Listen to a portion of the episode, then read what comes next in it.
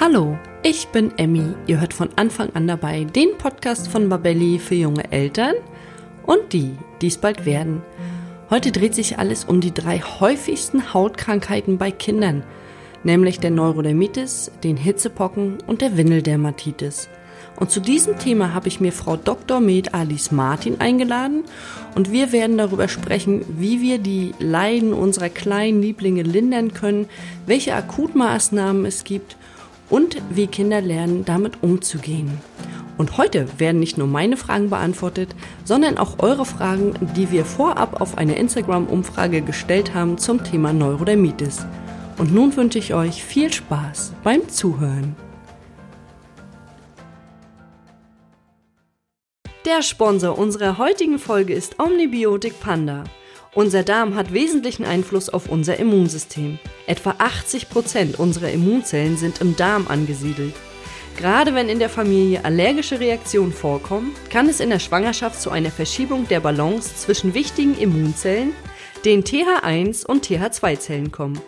Dieses Ungleichgewicht kann sich von der Mutter auf das Baby übertragen und Allergien sind dann vorprogrammiert. Und genau hier setzt Omnibiotik Panda an und sorgt schon in der Schwangerschaft für den Aufbau einer gesunden Darmflora. Omnibiotik Panda wurde in jahrelanger Forschungsarbeit entwickelt und die positiven Effekte in mehreren großen Studien belegt.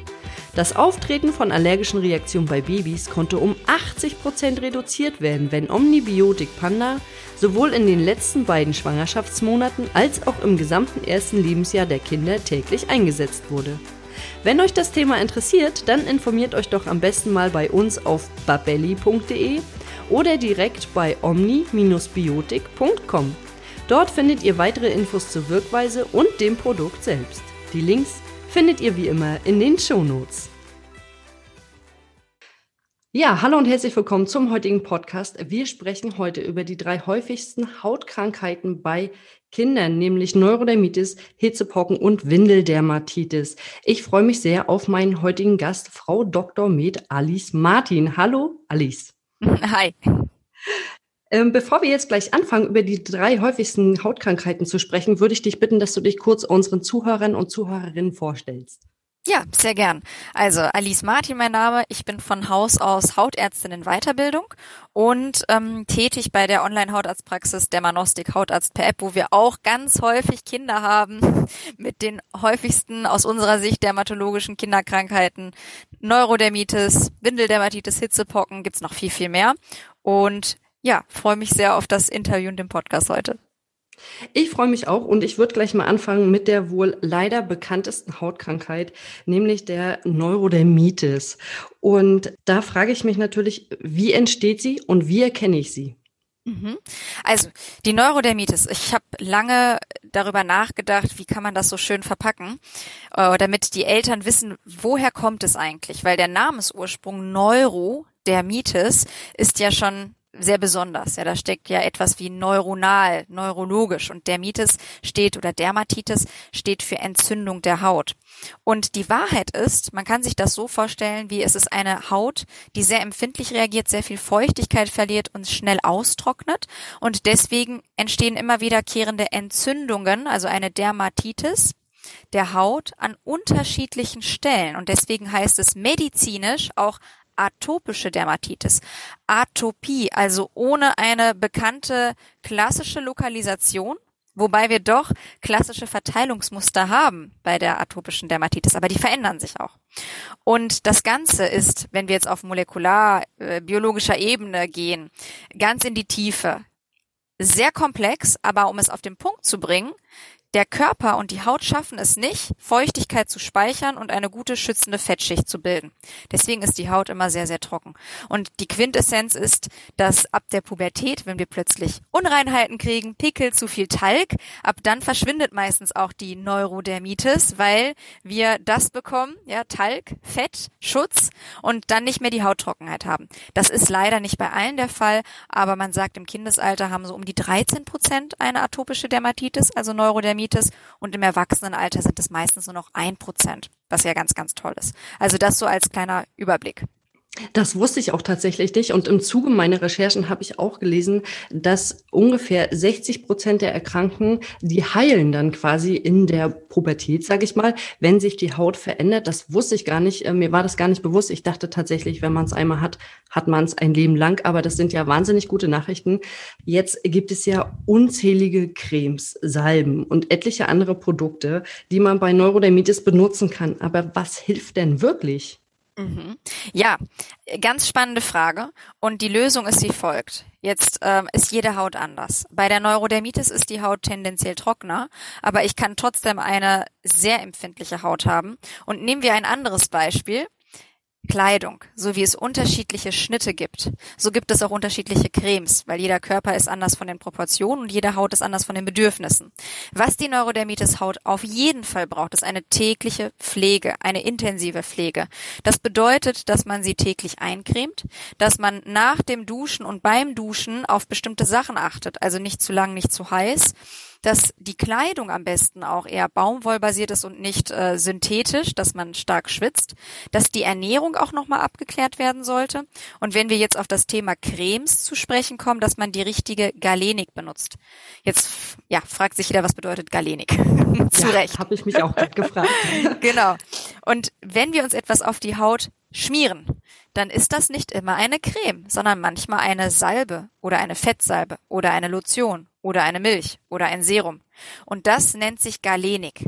Das bedeutet, nicht jede Creme ist eine Creme. Ganz trivial erstmal. Und äh, der Überbegriff nennt sich Galenik oder externer. Das benutzen wir im Alltag nicht. Ja, wenn ich meine Freundin frage, welche Creme benutzt du, dann sagt sie, ja, ich nehme hier die eine Creme von äh, L'Oreal oder von Pierre Fabre und in Wirklichkeit ist das gar keine Creme, sondern eine Salbe oder eine Lotion. Ja, und so fassen wir alles unter einem Begriff, obwohl es nicht das gleiche ist. Da gibt es den Tipp, eher fetthaltigere Sachen zu benutzen. Also gerade habe ich über das Salbendreieck gesprochen. Jede Galenik oder jedes externer, also was wir auf die Haut auftragen, besteht entweder aus einer Kombination aus Wasser und Öl oder Wasser und Feststoff oder Feststoff und Wasser. Also drei Bestandteile gehören, kann man mischen, Feststoff, Wasser und Fett beziehungsweise Öl. Und wenn ich viel Öl habe und wenig Wasser, dann ist es eher fetthaltig. Das ist gut für die Neurodermitis. Wenn ich viel Wasser habe und wenig Öl, dann ist es eher eine Lotion. Das kennt man bei einem Sonnenbrand. Schön so eine After-Sun-Lotion, weil die Haut, die ist entzündet. Da brauche ich jetzt nicht was Fettiges, was sozusagen, man nennt es okklusiv, also verschließend wirkt, sondern etwas Leichtes, was dazu führt, dass meine Haut auch schwitzen kann und wo die Haut auch noch atmet. Und deswegen bei der Neurodermitis, wenn ich eine chronische, einen chronischen Verlauf habe und die Haut ist sehr, sehr trocken, dann eher eine fetthaltige Creme oder Salbe. Und wenn ich einen Schub habe, sprich die Haut ist entzündet und blüht richtig auf und man merkt, sie nässt, dann brauche ich eine Lotion oder eine Milch. Denn ansonsten, wenn ich jetzt auf etwas Nässendes eine Fettschutzschicht drauf tue, dann kann ja gar nicht meine Entzündung richtig rauskommen. Und da gibt's so diesen dermatologischen Spruch, Fett auf trocken und feucht auf feucht. Wenn man sich das einmal merkt, dann ist man im Alltag schon gut gewappnet. Das ist sehr gut, dass du das gerade noch mal so betont hast, weil wir haben nämlich im Vorfeld auch eine Instagram-Umfrage gemacht und ganz, ganz, ganz häufig kam die Frage, was hilft? Und wenn ich jetzt mir diesen Satz merke, Fett auf Fett und was war das andere? Noch? Genau, Fett auf trocken und feucht Ach, auf feucht. Genau. Fett auf trocken und feucht auf feucht. Gut, dann wissen unsere Zuhörer und Zuhörerinnen schon mal, wo sie da ungefähr ansetzen können und in der Apotheke nachfragen können. Jetzt ist ja da mit der Neurodermitis sind ja ganz oft äh, kleine Babys betroffen oder auch kleine Kinder. Und jetzt frage ich mich natürlich, gibt es da so eine Akutmaßnahme, die man treffen kann? Ja, man kann ganz, ganz viel machen. Man muss nur wissen, was. Also Nummer eins, wenn ich jetzt einen Schub bemerke, bin ich vielleicht beim ersten Mal total aufgeregt und denke, was passiert jetzt hier mit der Haut von meinem Kind? Aber wenn ich schon weiß, was passiert, dann kann ich auch direkt handeln. Also erst einmal die Ursachen herausfinden. Ursachen für eine ausgeprägte Neurodermitis oder einen Schub können Stress sein. Es kann die Ernährung sein. Es kann auch eine Impfung sein. Das heißt nicht, dass Impfungen schlecht sind. Ganz im Gegenteil, sie sind wichtig. Aber Impfungen sind auch mal ein Stressfaktor für den Körper. Und es kann sein, dass ich dann einfach, ja, etwas reagiere. Und wenn ich das weiß, dann kann ich vorbeugen und kann versuchen, besser einzucremen, besser zu pflegen. Die Kleidung kann auch dazu führen, wenn das Kind stark schwitzt, dass dann durch den Schweiß eine Reizung entsteht und dann die Haut plötzlich mit einem Schub reagiert. Also das bedeutet auch bei der Kleidung kann ich super entgegenwirken. Es gibt extra Kleidung, da gibt es auch eine ganz tolle Marke. Da habe ich letztens auch mir so ein Kleidungsstück wirklich angeguckt. Da sind die Nähte nach außen. Also das bedeutet, dass es keine Reizung mehr gibt, mechanische Reizung, weil auch das kann eine Neurodermitis verursachen. Chill and Feel heißt die Marke, die wirklich eine ganz besondere Baumwolle benutzen und die Nähte nach außen tun. Also ein wichtiger Punkt Kleidung, denken viele auch nicht dran. Und dann natürlich die Creme. Wenn ich jetzt eine Creme verwende, die nicht für Kinder geeignet ist, sprich äh, unter zwei Jahre oder drei Jahre mit hohem Urea-Anteil oder reizende Inhaltsstoffe oder ich habe zu stark gerieben beim Creme oder ich habe vielleicht äh, richtig geschrubbt, ja, dann äh, kann es sein, dass das, dass es erst recht entsteht. Oder beim Badeverhalten. Also viele denken, oh, die Haut sieht entzündet aus, dann bade ich jetzt erstmal. Und jetzt möchte man wissen, was macht man? Beste Hilfe ist, die entzündeten Stellen wirklich erstmal Luft trocknen zu lassen, wenn es geht, weil die Entzündung, es Nest, ja durch die Luft zirkuliert es, es ist nicht verschlossen, die Bakterien fühlen sich dann nicht so wohl, ja, weil immer wieder frische Luft drankommt.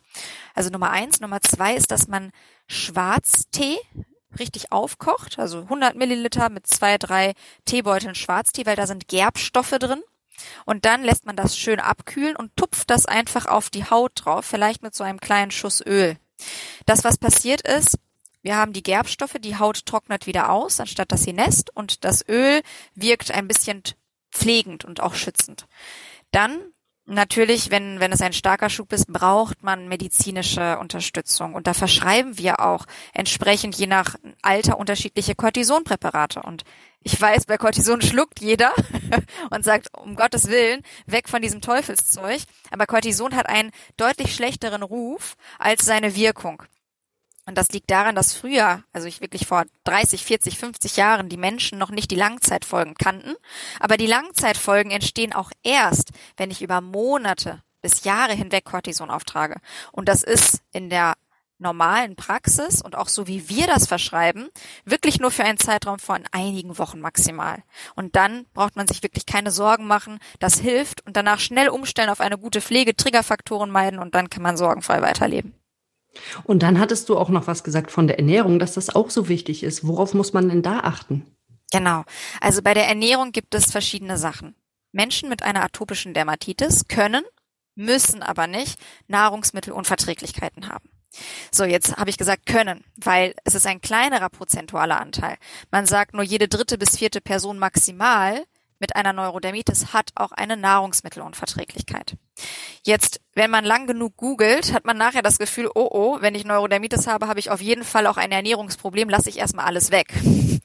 Und viele Mütter machen dann tatsächlich das, dass sie sagen, jetzt lasse ich Milchprodukte weg, jetzt lasse ich dies weg und jenes weg und plötzlich ist die Ernährung aus dem Gleichgewicht und das ist für die Kinder auch Stress. Ja, also das heißt, Manchmal wollen wir was Gutes machen und dann wird's aber eher schlechter.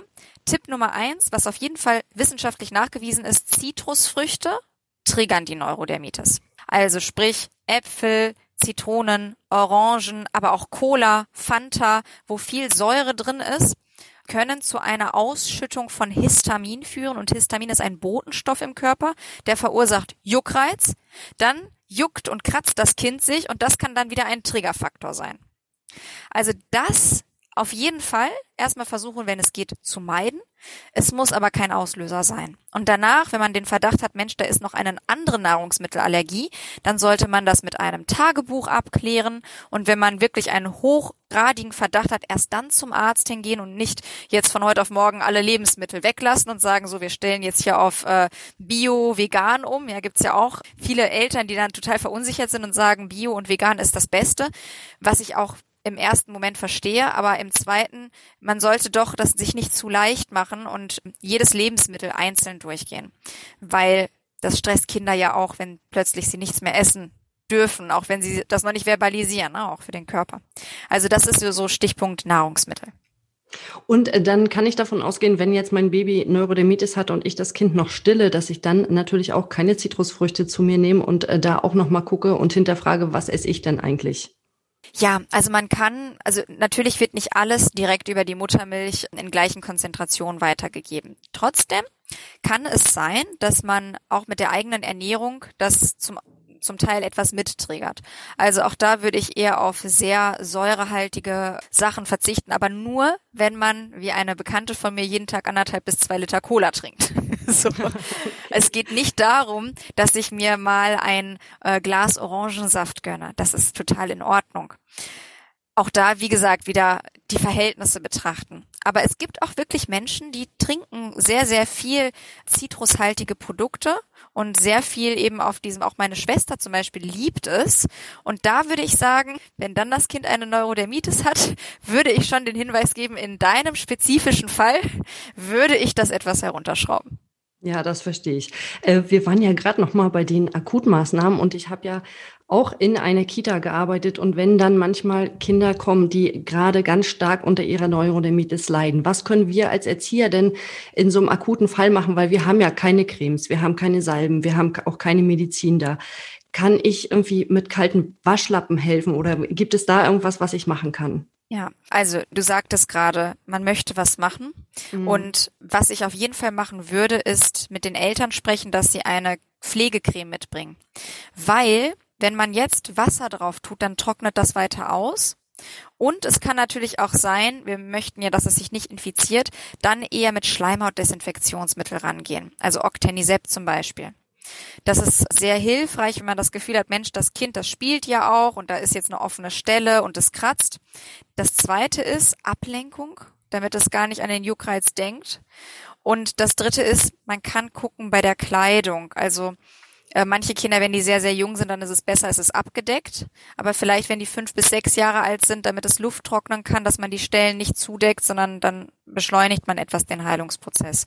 Und ich würde wirklich mit den Eltern sprechen, dass man auch die Möglichkeit hat, mehr zu machen, als nur abzuwarten und abzulenken. Sprich, eine schöne Dose mit der Lieblingspflegecreme, vielleicht für Mädchen irgendwas mit Glitzer äh, oder vielleicht mögen Jungs das auch. Also es ist ja am Ende egal. Aber dass sie Spaß haben und dass sie nicht das Creme mit etwas Negativem assoziieren, sondern mit etwas Positivem. Und dann hat man auch das Gefühl, Mensch, ich kann was machen. Das tut einem auch selber gut, wenn man nicht hilflos sein Schicksal annimmt. Auch für das Kind. Ja, dass es merkt, oh, oh, der Schub ist da, aber ich kann was machen. Es ist keine erlernte Hilflosigkeit. Und sonst natürlich auch dieses positive Mut zu sprechen etc. macht eine ganze Menge aus, weil es ist auch statistisch nachgewiesen, dass Menschen mit einer atopischen Dermatitis deutlich häufiger unter psychischen Erkrankungen leiden. Also da gibt es einen signifikanten und nachgewiesenen Zusammenhang, was letztendlich daran liegt, dass Menschen Schmerzen als weniger schlimm empfinden als Juckreiz. Und wenn man immer unter Juckreiz leidet, nachts nicht schlafen kann, die Leistung nimmt ab und, und, und, dann ist das ein Teufelskreislauf. Und daher ist die Psyche so wichtig und wertvoll, dass man trotz dieses Hindernisses Menschen um sich herum hat, die sagen, Mensch, das ist etwas, das wirst du schaffen, das kriegen wir zusammen in den Griff. Also ich glaube, auch da kann man an der Stelle wertvolle Impulse geben an die Kinder. Ja, das ist nochmal ganz gut zu wissen, weil ich fand es immer ganz schlimm. Man stand daneben und konnte nicht so richtig was machen, weil man selber nicht betroffen ist und weil man auch nicht so richtig wusste, wie geht man eigentlich damit um. Jetzt habe ich ja vorhin schon die Instagram-Umfrage angesprochen und wir haben auch nochmal die Frage bekommen, wird Neurodermitis eigentlich vererbt, gerade wenn beide Partner daran leiden? Absolut. Also das ist leider eine Erkrankung, bei der die Wahrscheinlichkeit, wenn beide Eltern das haben, so extrem hoch ist, dass man sich sogar wundert, wenn es nicht der Fall ist. Die Neurodermitis hat eine starke genetische Komponente und es ist sogar noch einen Schritt weiter zu fassen. Es gibt einen sogenannten Erkrankungskreis. Das bedeutet atopischer Formenkreis. Sprich, wenn jemand eine atopische Dermatitis hat, dann ist die Wahrscheinlichkeit erhöht, dass er auch allergisches Asthma hat oder Heuschnupfen, allergische Rhinokonjunktivitis, weil das Erkrankungen sind, wo der Körper mit einer höheren ja, Wahrscheinlichkeit allergisch reagiert, empfindlich reagiert.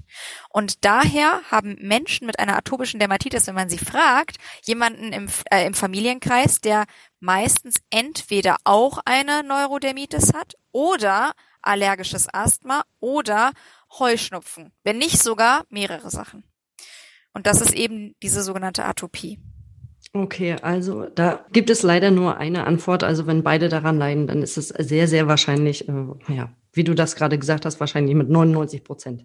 Jetzt frage ich mich nochmal, ich habe nämlich auch selber den Fall von Neurodermitis in der Familie und habe dann gehört, ähm, dass die Mama mit den Kindern dann zusammen an die Ostsee gefahren ist, auf Kur.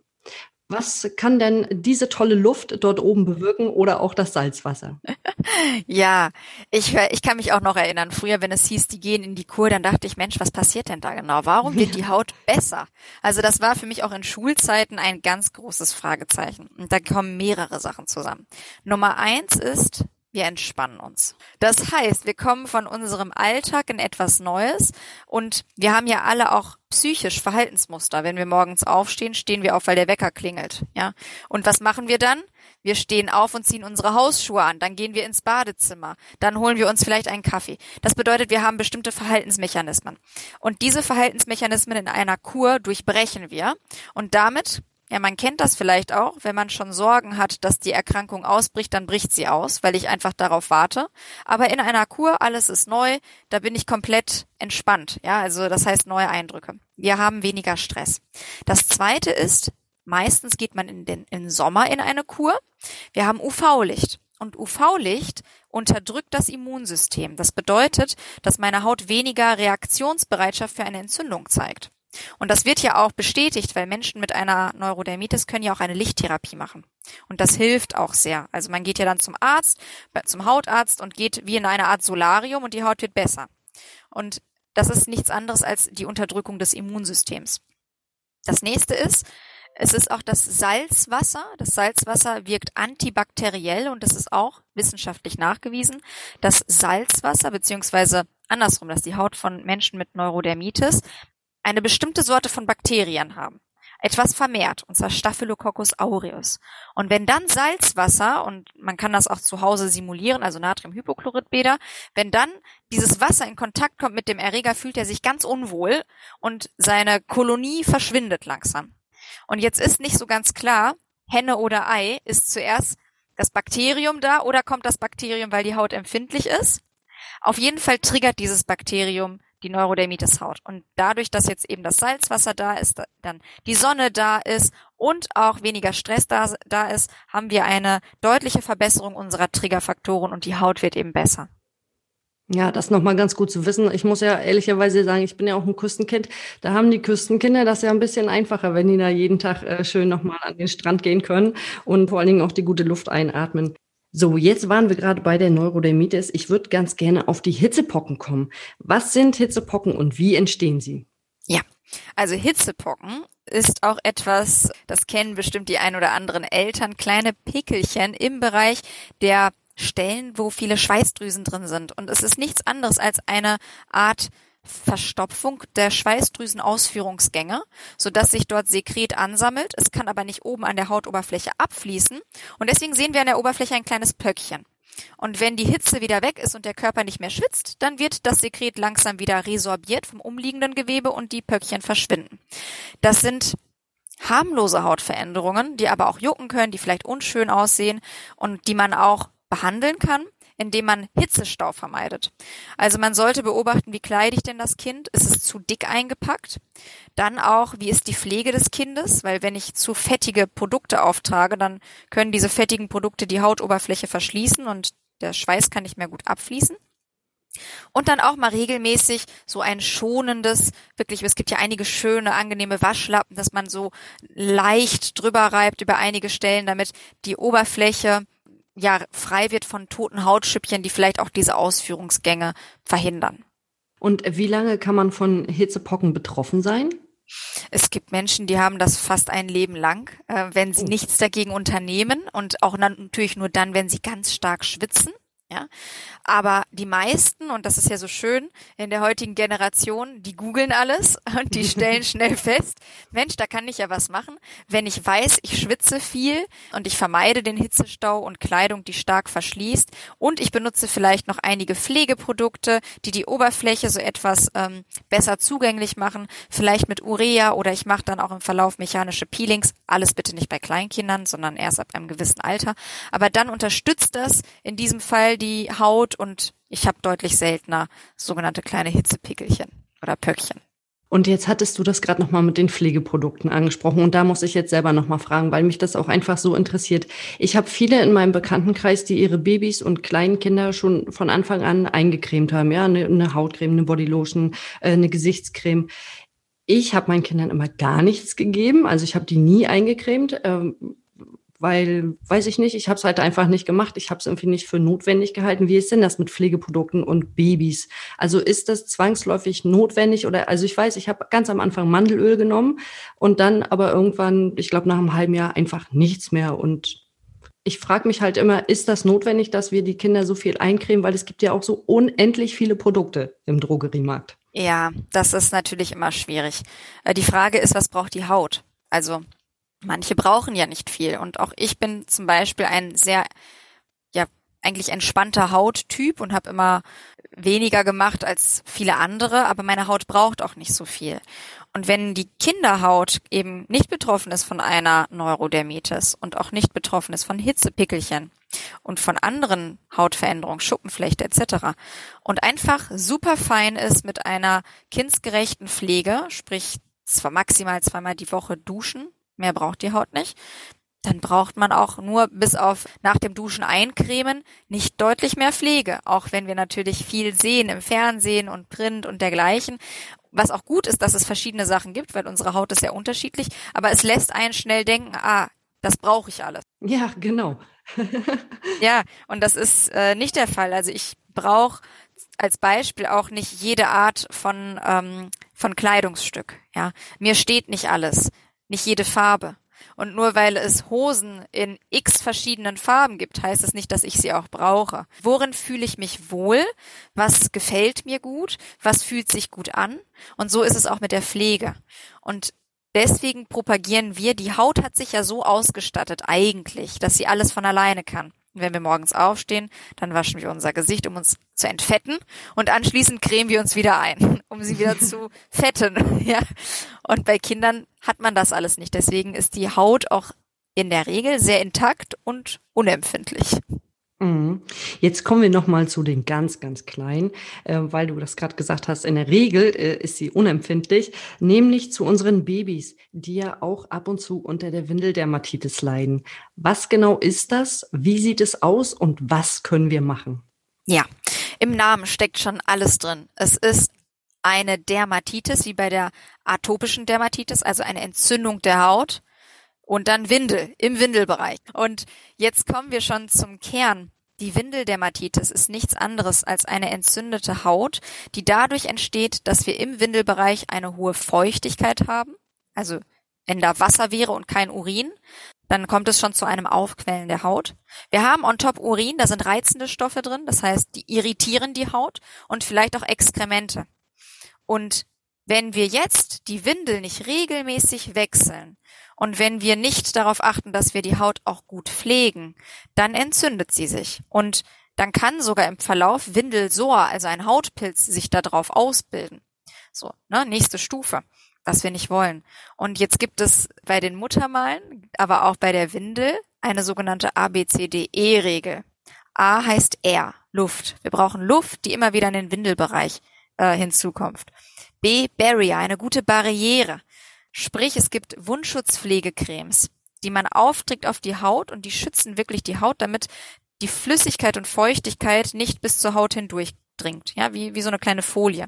Dann brauchen wir äh, die, die Windel, ein regelmäßiges Windelwechseln. Wir brauchen aber auch Experten, wenn wir merken, oh, oh, es wird gerötet, es fängt an zu schmerzen und zu nässen, damit man dann schnell eingreifen kann.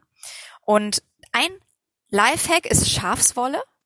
Schafswolle kann man nämlich an die Stellen auftragen, wo man das Gefühl hat, Mensch, das sieht nicht so gut aus, weil man will die Windel ja auch nicht weglassen, das ist ja auch schwierig, so im Alltag.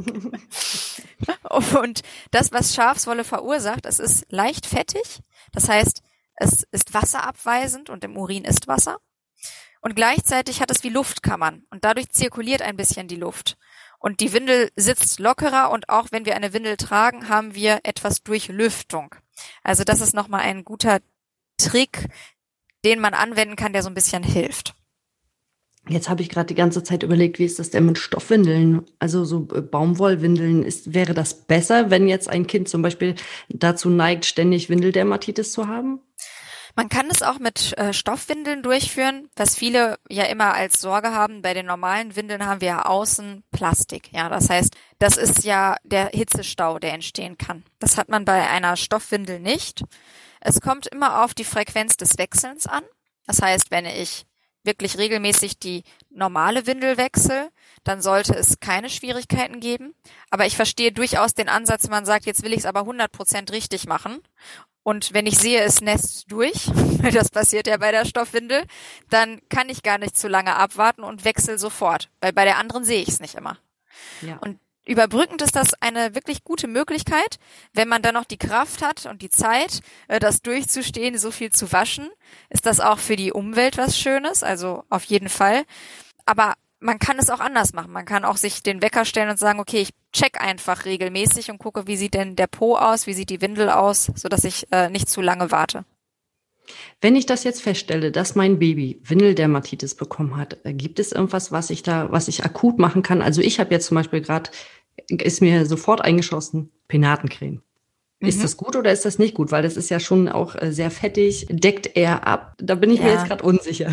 Ja, du sagst es schon. Also es ist schwierig, dass man erwartet von Eltern, die vorher vielleicht noch nie Kontakt hatten zu Hautkrankheiten, dass sie auf einen Blick erkennen, ob es jetzt ein Windelsor ist, also eine Pilzinfektion, oder eine harmlose Windeldermatitis. Also was heißt harmlos? Ja, auch die ist nicht unbedingt harmlos. Aber was man sich merken kann, so als aus ärztlicher Sicht ist, wenn es weißlich belegt wird und nicht mehr also rötlich und ein weißlicher leichter Belag und selbst nur an einer Stelle, dann sollte man sofort mit einer medizinischen Behandlung starten. Sprich, man kann dann ein, ein Antimykotikum, also ein Pilzmittel auftragen, damit wir jetzt nicht auch noch eine Pilzinfektion haben. Das ist Nummer eins. Wenn wir offene Stellen sehen, manchmal sieht man das ja so richtig offene Stellen, und man tut dann dort eine dicke, fettige Creme drauf. Ui, das wird schlimm. Das sollte man nicht machen, weil mit der, mit einer Wundschutzpflegecreme wollen wir ja vorbeugend wirken. Die ist sehr fetthaltig. Wenn wir die auftragen auf eine offene Stelle, die ja atmen soll, weil sie entzündet ist, dann wird es noch eher schlechter. Da kann man dann mit Schafswolle eben helfen und den anderen Maßnahmen. Und selbstverständlich, wenn man merkt, okay, ich krieg's nicht in den Griff, das Baby weint immer, wenn ich die Windel wechsle, dann sollte ein Hautarzt kontaktiert werden und äh, der sollte sich einmal die Haut angucken, um dann auch ein Therapieschema zu machen, einfach weil viele unterschätzen es dann doch. Und es ist für das Kind und auch für die Eltern ein Leidensweg. Und leider können sich die Kinder dann auch nicht so gut äußern. Ich weiß, man vergisst auch vieles wieder, aber irgendwo ist das ja tief abgespeichert, wenn man ne, negative Erfahrungen auch im Kindesalter gemacht hat. Und es gibt einige Eltern, die sagen, ja egal, ein roter Wunderpo, äh, das gehört dazu, muss aber nicht sein. Ne? Also das heißt, nicht nur vorbeugend, sondern auch direkt therapeutisch kann man schnell intervenieren und die Entzündung abfangen. Da gibt es auch milde Cortisoncremes oder antibakterielle Cremes, Schleimhautdesinfektionsmittel. Also man arbeitet wirklich mit mehreren Sachen zusammen dann. Mm, und jetzt hattest du mehrfach von der Schafswolle gesprochen. Verschreibt ihr Hautärzte denn auch die Schafswolle oder wo bekomme ich die? ja, also es ist ja kein rezeptpflichtiges Medikament. Das heißt, wir selber, wir verschreiben nur die rezeptpflichtigen Sachen, aber wir empfehlen tatsächlich in, in unseren Arztbriefen auch die Sachen, die man kaufen kann. Und Schafswolle, das kann man googeln, kann man tatsächlich bei verschiedenen Herstellern dann erwerben, kaufen. Die Apotheke, glaube ich, hat's noch nicht. aber wäre vielleicht mal spannend. Und was wir aber auch empfehlen, neben der Schafswolle, ist die Basispflege. Also da schreiben unsere Hautärzte zum Beispiel immer, welche Basistherapie man noch machen kann. Aber ich werde das mal nachgucken, das interessiert mich auch gerade mit der Schafswolle, ob es da so äh, eine bestimmte Marke oder Hersteller gibt, wo man sagt, das ist das, das ist das Produkt, was man haben sollte für den akuten Notfall. Ja, aber ich fand es ganz interessant, weil ich kenne Schafswolle tatsächlich nur für meine Ohren. Äh, die wurden so eingetunkt in, ähm, in irgendwelche Kräuterchen und dann kann ich die in meine Ohren machen und dann entzieht mir das quasi so den Schmerz aus den Ohren, wenn ich Ohrenschmerzen habe. Das ist eigentlich wirklich sehr hilfreich.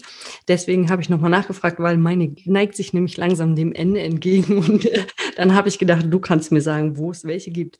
Also ich fand, es war heute sehr, sehr interessant. Wir haben wieder eine Menge gelernt über die drei häufigsten Hautkrankheiten und vielleicht kannst du ja zum Abschluss noch ein paar Tipps und Tricks unseren Eltern an die Hand geben. Ja, sehr gerne. Also, liebe Eltern, ich finde, jeder macht so eine großartige Arbeit, denn Kinder und die Haut an den Kindern ist meistens die Stelle, wo wir häufig zu kämpfen haben, seien es Schürfwunden, kleine Entzündungen, Schübe der Haut. Und von daher ist das A und O von klein auf die Kinder mit abzuholen, dass die Hautpflege etwas Schönes ist, dass die Hautpflege auch ein Teil der Achtsamkeit wird, denn die Haut und Hautschwierigkeiten werden uns ein Leben lang begleiten, spätestens in der Pubertät geht. Und deswegen ähm, ist es so schön, wenn man ein positives Mindset mit den Kindern entwickelt und so zu Hause sein kleines erste Pflegepaket hat. Da gibt's auch von Dr. Till, äh, Kinderarzt, ein ganz, ganz tolles Set, so Notfallset für Kinder mit Pflastern und, und, und. Und mit dem haben wir auch zusammengearbeitet von Dermanostik, weil wir auch viele Kinder behandeln. Und Nummer zwei, dass man sich tatsächlich schnell Hilfe verholt, äh, wenn man merkt, ich komme jetzt hier nicht mehr weiter, weil manchmal ist es einfacher, früh zu behandeln, als spät anzufangen, was so die Komplikation und den Leidensweg angeht. Ja, das vielleicht nochmal ein ganz guter Hinweis, dass wenn irgendwas mit der Haut eurer Kinder ist, dass man dann wirklich einmal mehr zum Hautarzt geht und einmal drüber schauen lässt. Lieber einmal zu viel als einmal zu wenig. Ich danke dir sehr für das Gespräch und wünsche dir für die Zukunft alles Gute. Vielen lieben Dank. Ja, ich danke. Tschüss. Tschüss. Das war die heutige Folge zum Thema die drei häufigsten Hautkrankheiten bei Kindern. Und unsere Haut ist ja unser größtes Organ und hat sehr wichtige Funktionen. Leidet also die Haut unserer Kinder unter einer der drei genannten Hautkrankheiten, hat sie ganz besondere Aufmerksamkeit verdient. Und diese ist von Haut zu Haut oder auch von Kind zu Kind ganz individuell und unterschiedlich.